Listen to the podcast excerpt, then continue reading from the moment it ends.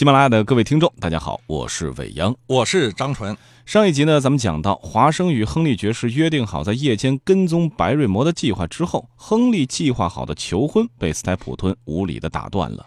二人通过协商定下了三个月的准备期限。华生二人的计划能否成功呢？白瑞摩夫妇二人到底掩藏着怎样的秘密？咱们一起往下看。面对着亨利的质疑，白瑞摩惊恐不安地说。爵爷，我是夜间四处走一走，看看窗户是否都插上了插销。在说话的时候，他手中的蜡烛不断的抖动，墙壁上映出的人影也随之跳动。亨利逼问说：“二楼上的吗？”“是的，爵爷，所有的窗户。”告诉你，白瑞摩，亨利爵士严厉的说道：“我们已决心要让你说出实话来，所以你与其晚说，还不如早说，免得我麻烦。现在。”说吧，可不要谎话。你在那窗前干什么来着？白日魔无可奈何地望着他们俩，就像是个陷入极端疑惧痛苦的人似的，两手扭在一起。他无力地解释道：“我这样做也没有什么害处啊，爵爷。我不过是把蜡烛拿进了窗户啊。可是你为什么要把蜡烛拿进窗户呢？”不要问我吧，亨利爵士，不要问我了。我跟您说吧，爵爷，这不是我个人的秘密，我也不能说出来。如果他与别人无关，而且是我个人的事儿的话，我就不会对您隐瞒了。之前呢，咱们在很多集的节目当中也都说到过，人有很多的细微小动作是可以判断他当下的状态和内心深处的一些想法的。比如说哈，在刚才的情节里边，亨利就有一个拿着蜡烛手不断抖动的状态。首先，我们想了解的就是哈，哪些个经典的小动作，我们可以判断对方可能处在惊恐失措的这种情绪里面。呃，其实，在我们现实生活中，我们可以通过动作来判断对方目前的情绪的类型。嗯，比如说，我们如果和对方站在一起，对方的双手是下垂的，我们认为的这是比较放松的姿态。嗯，如果双手呢是抱在自己的胸前的，前面我们也说过，这是一个戒备的姿态，防御姿态啊。如果对方的双手举起来，那当然是投降的姿态，没有任何话说。刚才呢也提到了白日魔在举着蜡烛的时候，双手在颤抖着，他那个黝黑的影子。映在墙壁上，那也能够看出来抖动，这就说明它是一个恐惧的这种动作。嗯，当然我们有时候会看到啊，呃，尤其是女孩子谈到一件非常好玩的事情的时候，眉飞之色舞之，手舞之足蹈之，我们说她很快乐，像只小鸟一样。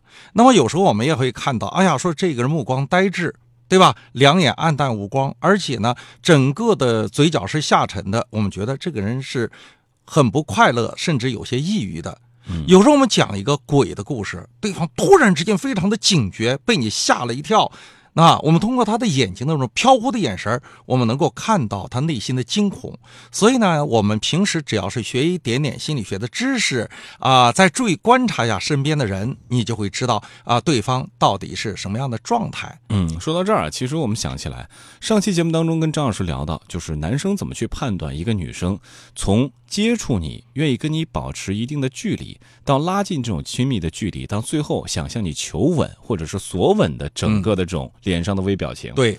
我看了一下栏目的下方，就有听众曾经问到，说：“哎，你告诉男生要去捕捉这些个细节，那如果我是个女孩，我怎么知道这个男生他的哪些个表情细节，其实是在向我传递一些信息呢？”那首先呢，我们要要什么呢？就是女孩的第六感非常重要。嗯，你会发现很多的女孩，她可能没有受过职业训练，她就觉得呀，说对方为对我的这种。呃，追求是客观的存在，为什么不知道？其实你看看他的眼睛就知道了。另外呢，他要是对你感兴趣，对吧？嗯，他可能呢，有时候我们说叫反向认定，他不敢看你的眼睛，嗯，因为你太漂亮了。嗯，他很，他愿意，他他就要掩饰自己内心的真实的感觉，做出一副矜持的样子。但是你看啊，他的脸可能是侧过来的，有意的不看你，在大家在一起聚会的时候去看另外一个他并不喜欢的女孩，而且表现出非常热情洋溢的样子。他和这个女孩之间实际上是八竿子打不着，嗯，不可能有更大的这种情绪反应，他之所之所以表现出如此的亢奋，说明什么呢？说明在周围的异性中一定有他的猎物的存在。嗯，那么他也会呢，在他的呃坐这个坐着的过程中，他会不自觉的，他的胸口是慢是稍微的偏向你的，但是他会斜过头去和另外一个女孩说话。你一看他肩膀。那你就知道他的左肩和右肩的这个方向实际上是对着你的，胸口是对着你的方向。那你知道，其实他是对你有兴趣。嗯，而且呢，有时候你一说句话以后，他瞬间看你一眼以后，一脸不屑的样子，其实呢，他内心充满着恐惧。我太想接你的话了，但是我又怕接你的话以后你会给我难看，让我死的瞬间死的很惨。因为很多的男孩子心理能量不够，在追求女孩的问题上担心失败，尤其是漂亮的女孩，男人都很。害怕，嗯，其实这是一种静静的在观察，给自己一段准备期，对，甚至呢，也可以把它理解成一种欲擒故纵的方式，对，是。有些女孩呢就会理解为是欲擒故纵，实际上这是实际上是人的一种本能，嗯。啊，我们看到男孩在追求女孩的过程之中，他即使是不说，但是他时不时的在你的空间里面点个赞。他是呃，如果有机会，他会问候你一下，比如说啊，说现在天气炎热，那请注意防暑降温啊。有时候也会什么呢？也会比如在冬天的时候，岁暮天寒啊，希望你出门的时候注意保暖。他会像一个父亲一样，有时候会扮演的哥哥的角色。哥哥其实也是一个弱化了的父亲的角色啊。哎，他会来关心你。如果出现这样的情况，那你想想。他一定是对你产生了浓厚的兴趣，嗯，所以说其实男女之间真的没有非常纯粹的友情存在啊，啊，没有，我觉得也没有。很多人可能都会问到说，哎，我跟我异性朋友哈，嗯，处的非常的愉快，而且呢彼此没有任何的压力和负担，彼此也很愿意在一起，但是绝对不会越雷池一步。这种关系算是一种怎样的关系？在我看起来，其实就是一种意淫的关系。这个说白了，其实是这样：你对他内心是有期许、是有渴望的，嗯，但是你是自卑的。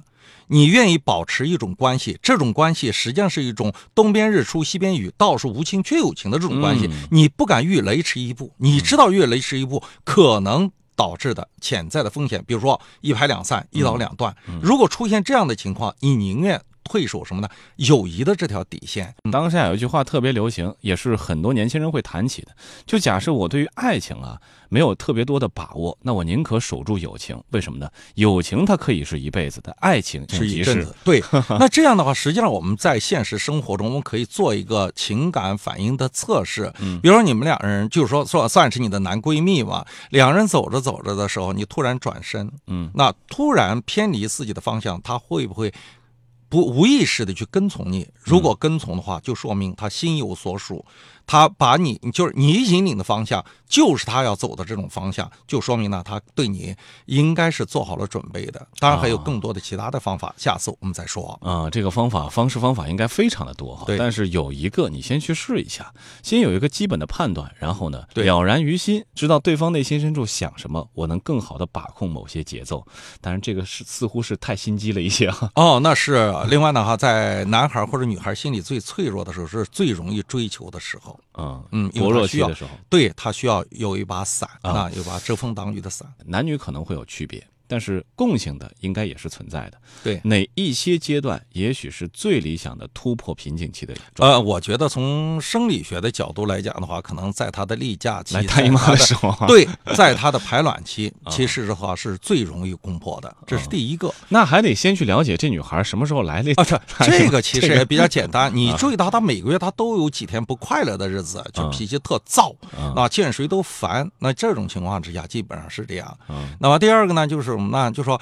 刚刚失恋的时候，你只要给一点温暖，他就发光，就发的倍儿亮。男孩子其实也是，嗯啊，还有一个呢，就是在陌生的环境，陌生的环境绝对陌生的环境，那呃，而且要制造点恐怖的小氛围的时候，没有任何依靠，只能靠自个对，是是。比如说在看电影的时候，我们前面也讲过，看电影的时候，尤其讲恐怖电影，那这种情况之下，女孩要手上没一个抓手。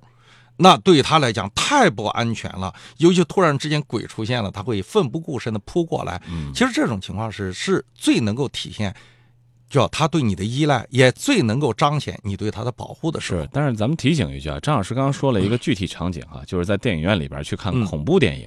但有的时候，有些女生看恐怖电影，那绝对是一等一的大哥哥哦有有有有有些男生把自己吓够呛，最后是匍匐在女生的怀里。对对对对，但是 这种女孩是雄性荷尔荷尔蒙分泌比较旺盛，对，所以也得看人下菜碟。那不能乱来，不能乱来。对，到最后把自己的 弱点完全暴露在对方面前，那不得了，你偷鸡不成蚀了两把米呢。对我觉得这个很不合算，对，所以对对方看出破绽来了。没错，就一开始的时候还是要有一定的了解啊，看看对方的爱好。对，别像张老师刚刚提到的偷鸡不成蚀把米啊，那就不划算。好，咱们接着往下说故事啊。此时似乎已经陷入到了僵局当中，但是华生突然灵机一动，将蜡烛从白瑞魔颤抖的手中接了过来。华生说道：“他一定是拿它做信号用的，咱们试试看是否有什么回答信号。”于是华生模仿白瑞魔的举动，拿着蜡烛观察漆黑的沼地。他发现远方忽然出现了一个极小的黄色光点，这让华生欢呼起来。在那儿呢！白日魔赶紧说：“不不，爵爷，那什么也不是，什么也不是，我向您保证，爵爷。”这个时候，亨利爵士喊了起来：“把您的灯光移开窗口，华生，看呐，那个灯光也移开了。哈，你这老流氓，难道你还要说那不是信号吗？来吧，说出来吧，你的那个同伙是谁？正在进行着什么样的阴谋？”这时，白日魔竟然公然摆出大胆无礼的样子来，他说道。这是我个人的事儿，不是您的事儿，我一定不说。那么你马上就不要在这里干事儿了。好极了，爵爷，如果我必须走的话，我就一定走。你是很不体面的离开。天哪，你真该知道些羞耻啊！你家的人和我家的人在这所房子里同居共处了一百年之久，而现在我竟会发现你在处心积虑地搞什么阴谋来陷害我。咱们说到这儿哈，会发现一点，白瑞摩的前后情绪变化特别有意思。在谎言被揭穿之后呢，他从一开始的惊惧恐慌到了大胆无礼，有点破罐子破摔的意思。那么一旦我们在刑侦工作当中遇到了类似这种嫌疑人，就是不吐口啊，我就不告诉你，你怎么办？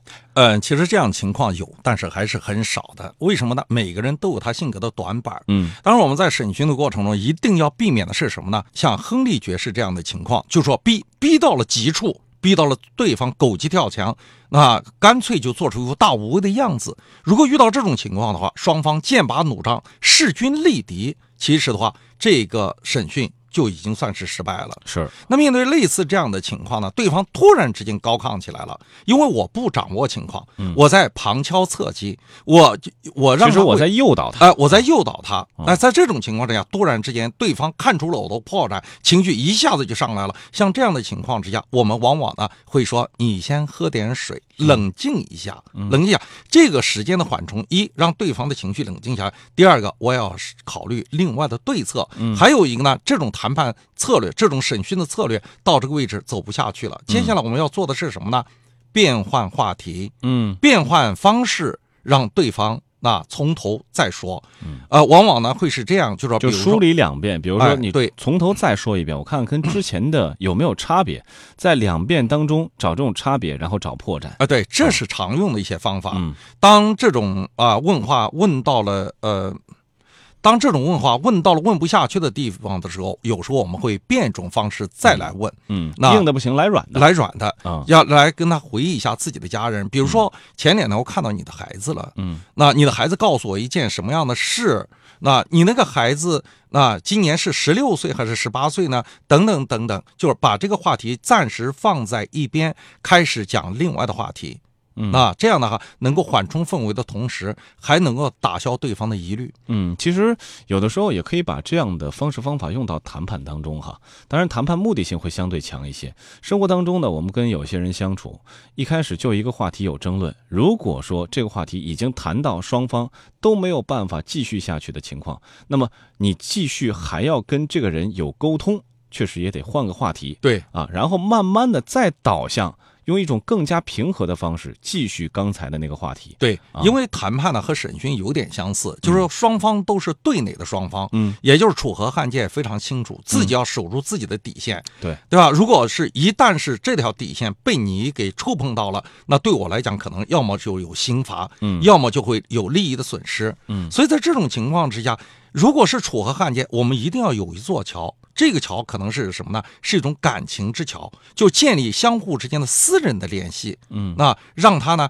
跟我之间。那能够虚拟通过虚拟亲情建立关系，取得信任，然后呢，我以哥哥的身份、大哥的身份，或者以长者的身份来循循善诱，打破他的心理防线，最后呢，这个沟壑就不再存在了。嗯，所以我们在很多的影视剧当中也会看到哈，在刑讯的过程当中，一旦遇到了刚才我们提到的这种没有办法再继续的状态，往往警察会点起一根烟啊，嗯然后呢，把这根烟给到对被审讯的犯人，对双方的情绪都会降下来。当这根烟抽完之后，然后这个嫌疑人也许就会开口了。对，欢迎各位能够订阅我们的《福尔摩斯探案集》第一季《凝视生命的黑箱》，也可以在栏目的下方给我们俩留言。下期同一时间咱们再会。